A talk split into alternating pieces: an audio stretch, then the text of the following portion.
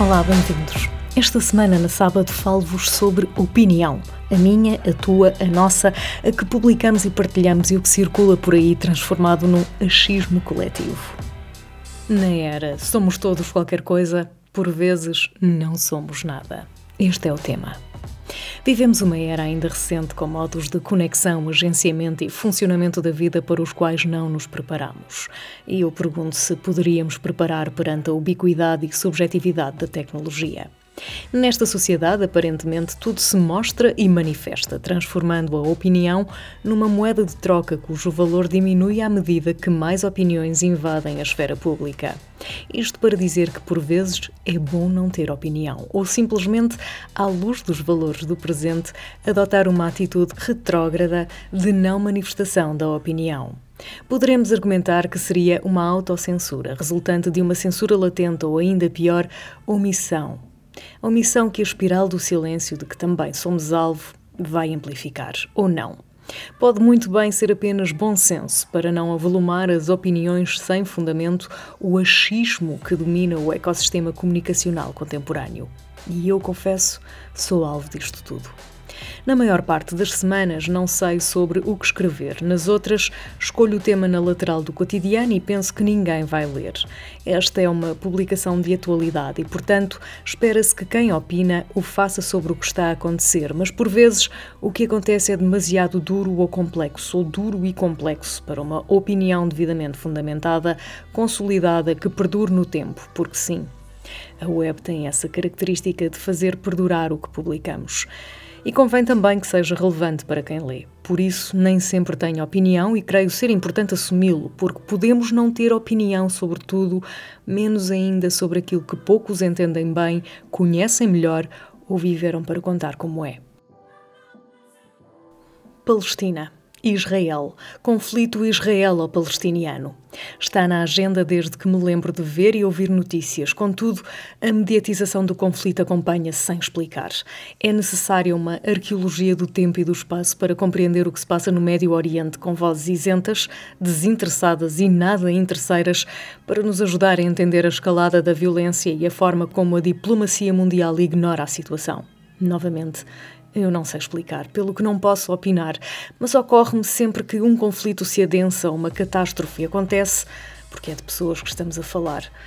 Ocorre-me sempre que somos muito rápidos a criar uma hashtag somos qualquer coisa e muito lentos a olhar além do nosso umbigo europeu, como se aquilo que não acontece aqui não merecesse a nossa atenção.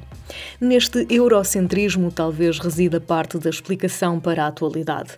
Se recuarmos na história, há umas quantas ações na Europa que determinam o presente. Hostil, divergente, numa espécie de embrulhada diplomática cuja origem se conhece, e a solução se desconhece. Da mesma forma, pergunto-me muitas vezes sobre quem nos investiu dessa autoridade para chegar e determinar uma certa superioridade moral, intelectual, económica e militar em relação aos que fomos encontrando um pouco por todo o mundo, definindo representações para construir uma identidade baseada na intervenção que a legitimação colonial permitiu.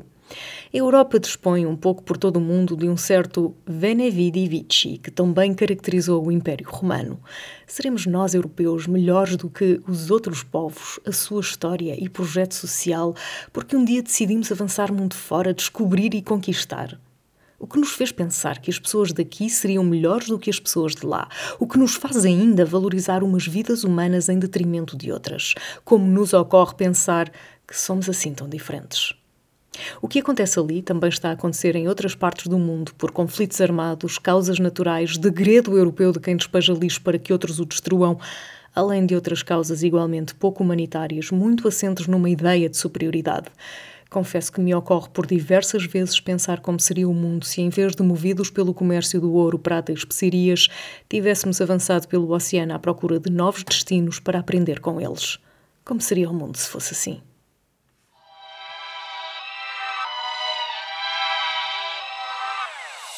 Para quem chegou até aqui, há um novo episódio do podcast mais instagramável do que a memória. E hoje falamos de sonhos e paixões, trabalho e opções. De vida, porque há vida além do trabalho. Com Martim Mariano e Diogo Refeios Cunha.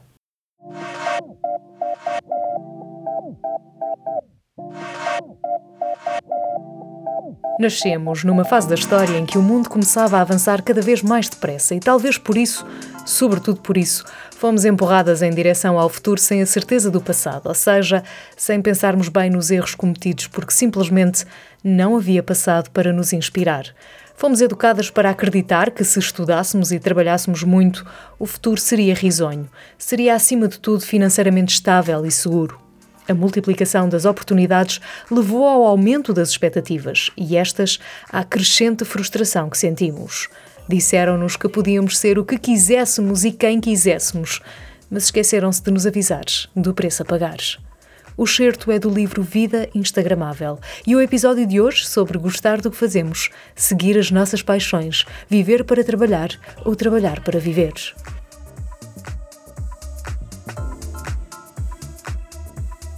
O que é que eu vou fazer para um escritório das 9 às 5, paredes brancas, luzes brancas em cima de mim?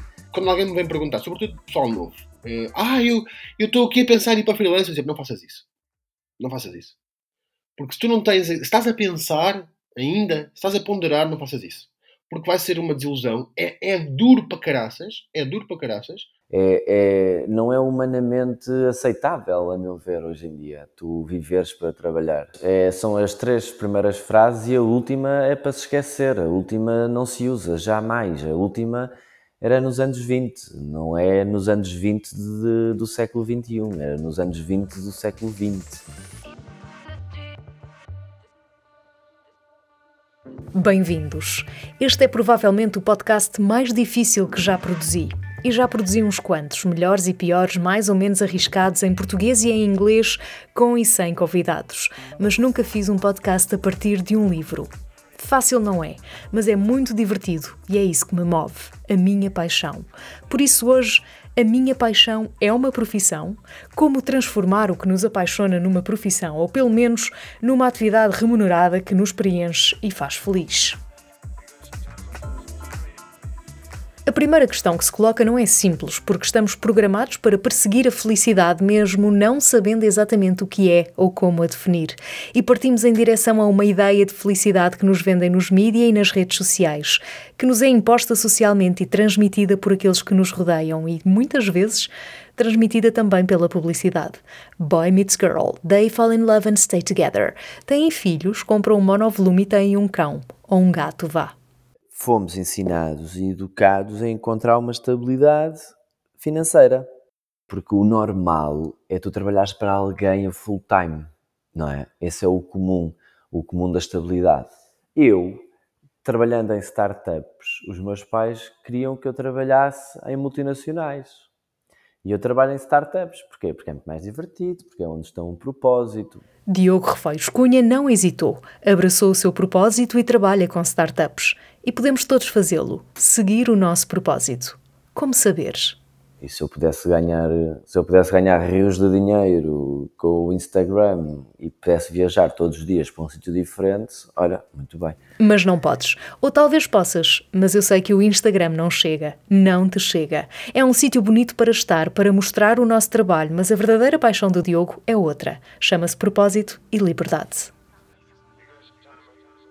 Eu sou muito fã do Mujica e ele diz uma coisa muito interessante que é nós andamos a querer comprar coisas com dinheiro. E para termos dinheiro, temos que dedicar o nosso tempo para conquistar esse dinheiro. E ele, no fim, fecha estas duas premissas dizendo é miserável nós abdicarmos da nossa liberdade em prol de comprar coisas que não nos fazem falta nenhuma. É por isso mesmo que nós andamos como andamos hoje em dia, não é? E quando sabemos que é aquilo, mas não daquela forma? E quando é a vida que nos diz, não é por aí? Martim Mariano é um exemplo. E não sendo o exemplo de quem largou tudo para abraçar a sua paixão, é um exemplo de quem a vida deitou ao chão para que se pudesse então erguer. Não reerguer, mas abandonar um trabalho apaixonado, sim, mas mal pago, mal recompensado e com horas a mais e tempo a menos. Como é que eu mudei de vida? Então, eu acho que isto, isto começa tudo em setembro de 2013, quando eu descubro que tenho um cancro nos testículos e com, uh, acabadinho de fazer 30 anos um, e fico, sou operado e fico 84 dias em casa. E nessa altura, pá, tu tens uh, sozinho, porque uh, a Ana trabalhava na SIC também, como eu, e, e passas tanto tempo sozinho que começas a, a, a, pensar em coisas que até ali não tinhas tempo para pensar. E, e não trabalhei de todo, portanto, eu, eu, era produtor de programas de desporto. Aliás, vou corrigir. Eu era produtor de programas de futebol na SIC Notícias um, e durante esses quase três meses que tive sem trabalhar, tive muito tempo para pensar em coisas que eu gostava de poder fazer e não podia ainda, na altura. Mas eh, naquela altura não tinha muita, muita possibilidade de me impor, muita capacidade de me impor, então era um bocado subjugado muitas vezes pela, pelo poder de quem manda e, e, e fui-me mantendo a fazer aquilo já muito contrariado. E quando voltei ao trabalho, pá, eu já não eu sabia que já não queria fazer aquilo mais, eu já não estava muito chateado, eu não queria continuar naquilo, mas ainda lá fiquei mais dois anos. E comecei a procurar por uh, formações em, em gestão, de, gestão, de redes sociais. Porque eu já o fazia uh, de forma uh, informal ou quase obrigatória nas, nas, páginas dos programas de futebol que eu estava a gerir e achei que era um, era um complemento. Portanto, era uma coisa que, que seria natural eu ir aprender um bocadinho mais e eu acho que de facto o jornalismo não é o, não vai ser o meu futuro, não, não, eu não vou ficar aqui para sempre, não quero ser jornalista para sempre. If you want a promotion, you gotta earn it. E, e houve alguém que me disse, o Ricardo Rosa, que me disse: pá, olha, tu faz um projeto e apresenta ao Francisco Pedro Balsemão. E eu, quando ele me disse aquilo, estás maluco, meu? Eu nunca falei com ele, achas que vou mandar um e-mail para o Francisco Pedro Balsemão? Disse, claro que vais. E para ele e para o pai. Hã? Queres sair daqui? Quero. Pá, sabes que é um bocado no storytelling, quando é um bocado, ele foi um bocado o Gandalf e eu era o Frodo. Portanto, que é, meu caro, se tu queres eh, de facto fazer alguma coisa da tua vida, se queres mudar aqui o rumo da história, tu tens que fazer isto. Este é o plano, está aqui. Ele foi o guia. E eu uh, segui o plano dele, escrevi e coisa. E, pá, e depois há aquele momento em que tu estás com o e-mail todo escrito, com o anexo posto e com o setinho em cima do enviar e estás a suar. Assim, Jesus, quando eu carregar enviar já não vai dar para voltar atrás. E carreguei no enviar, e agora seja o que Deus quiser. E três dias depois, o Francisco Pedro uh, respondeu-me dizer: Olha, quer marcar uma reunião consigo? E eu assim, ah, calma. E foi uma lufada de ar fresco, foi uma coisa incrível. Mas entretanto, passaram-se o quê? Eh, isto passou-se meio ano e em maio de 2016 eu fui pai.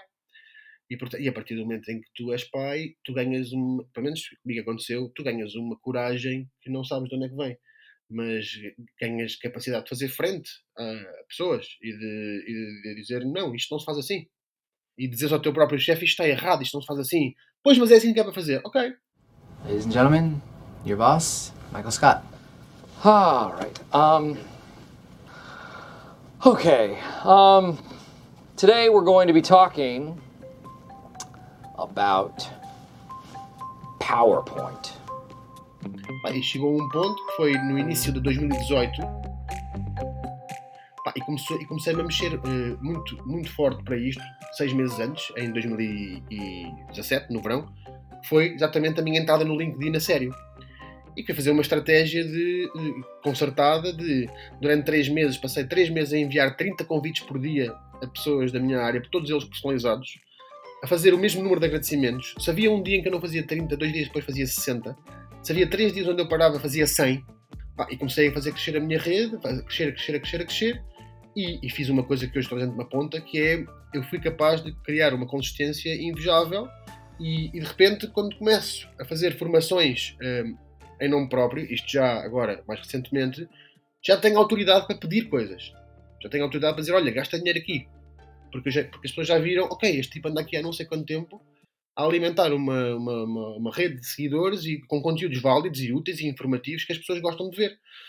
E portanto, eu em abril de 2018 recebo uma proposta, uma das nove propostas que recebi em quatro meses para sair da empresa e aceitei. E fui trabalhar para um evento, foi onde eu te conheci, foi para o Click Summit e hum, saí daí para a BBDO, onde tive três meses e meio. E depois na BBDO foi uma desilusão muito grande, porque eu pensava que ia encontrar uma coisa e encontrei outra. E, e foi aí que eu disse: pá, vou, vou para a freelancer. Também nos vendem a ideia de que devemos seguir a nossa paixão para a transformar numa atividade remunerada. E a ideia em si, não estando errada, pode levar a uma certa frustração, porque nem sempre acertamos à primeira. Ou aquilo que realmente mexe connosco não dá dinheiro e, portanto, o melhor mesmo é sermos muito bons naquilo que decidirmos fazer, sem medo de arriscar mudar.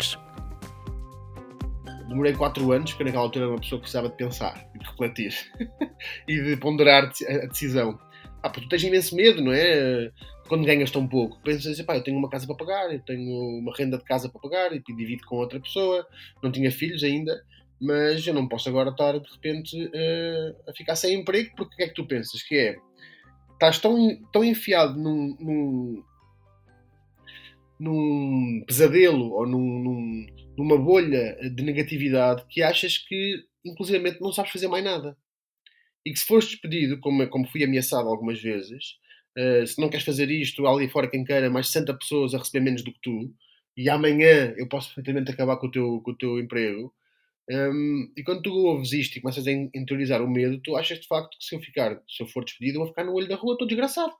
Que é que eu faço à minha vida? E nem sequer ponderas que não, tu podes fazer imensas outras coisas, tu tens, tens, sabes fazer coisas, tens talento, sabes escrever, que é uma coisa que a maior parte das pessoas não sabe. Portanto, eu acredito muito que as paixões podem, tornar, podem se tornar bons negócios pelo simples facto da energia que nós colocamos nesses projetos. Conheci o Diogo por influência de uma amiga que me dizia que seria uma pessoa mais interessante do que a TV consegue mostrar. Depois quis o Clubhouse que nos cruzássemos numa sala e que ficássemos a conversar. Gostava de fazer um programa de rádio com ele, confesso. Qual não sei, mas hei de descobrir. A fama chegou-lhe através da TV, mas o trabalho, esse que o apaixona, faz-se no digital. Eu já era apaixonado pelo facto de ter encontrado alguém que me pode ajudar. E então, como é que se pode replicar esse sentimento, ou como é que se pode replicar esse sucesso numa, num negócio, num projeto, numa forma de ganhar dinheiro, numa forma de ajudar os outros, numa forma de criar alguma coisa com paixão, que te dê vontade de trabalhar todos os dias. O tempo e o dinheiro, sempre o tempo e o dinheiro a tomarem as rédeas à situação. Diogo vê os amigos a questionarem tudo. Martim Mariano largou tudo e arriscou fazer o que o faz muito feliz: escrever e ensinar a outras pessoas os segredos de um bom copy. Eu, eu com 15 anos disse um dia vou, vou viver da escrita. Eu digo a mim próprio, vou-me lançar como freelancer, vou, vou experimentar, vou tentar. Se não for agora, não vai ser quando eu tiver 50 anos.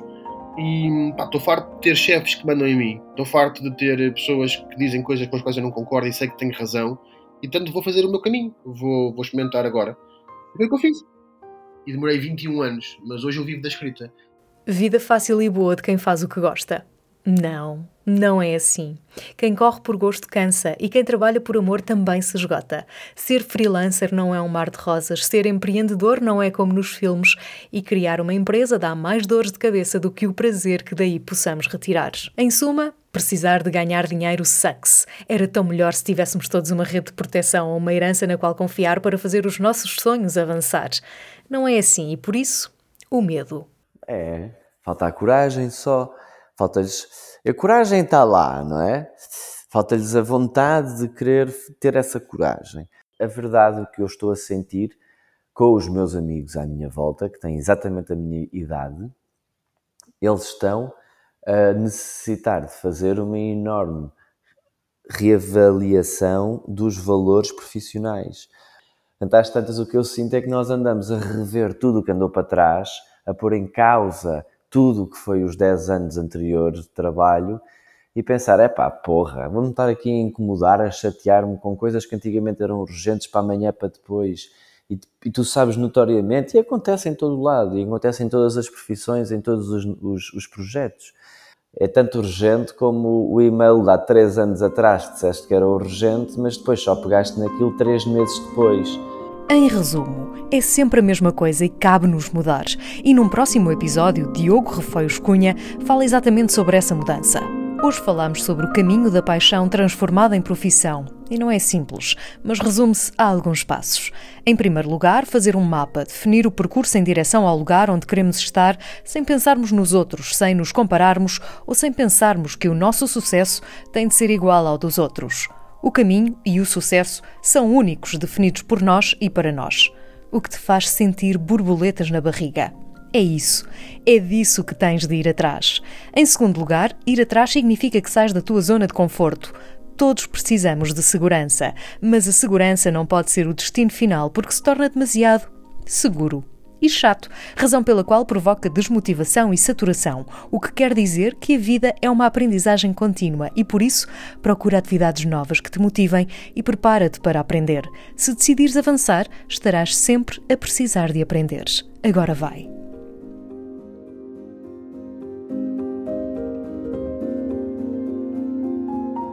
Se ainda não leste o livro Vida Instagramável, está à tua espera numa livraria perto de ti. Este é o podcast Instagramável, uma adaptação do livro Vida Instagramável em 15 episódios. Segue no Instagram e subscreve no iTunes, Spotify ou qualquer outra plataforma onde nos possas encontrar. Até ao próximo post, em formato áudio.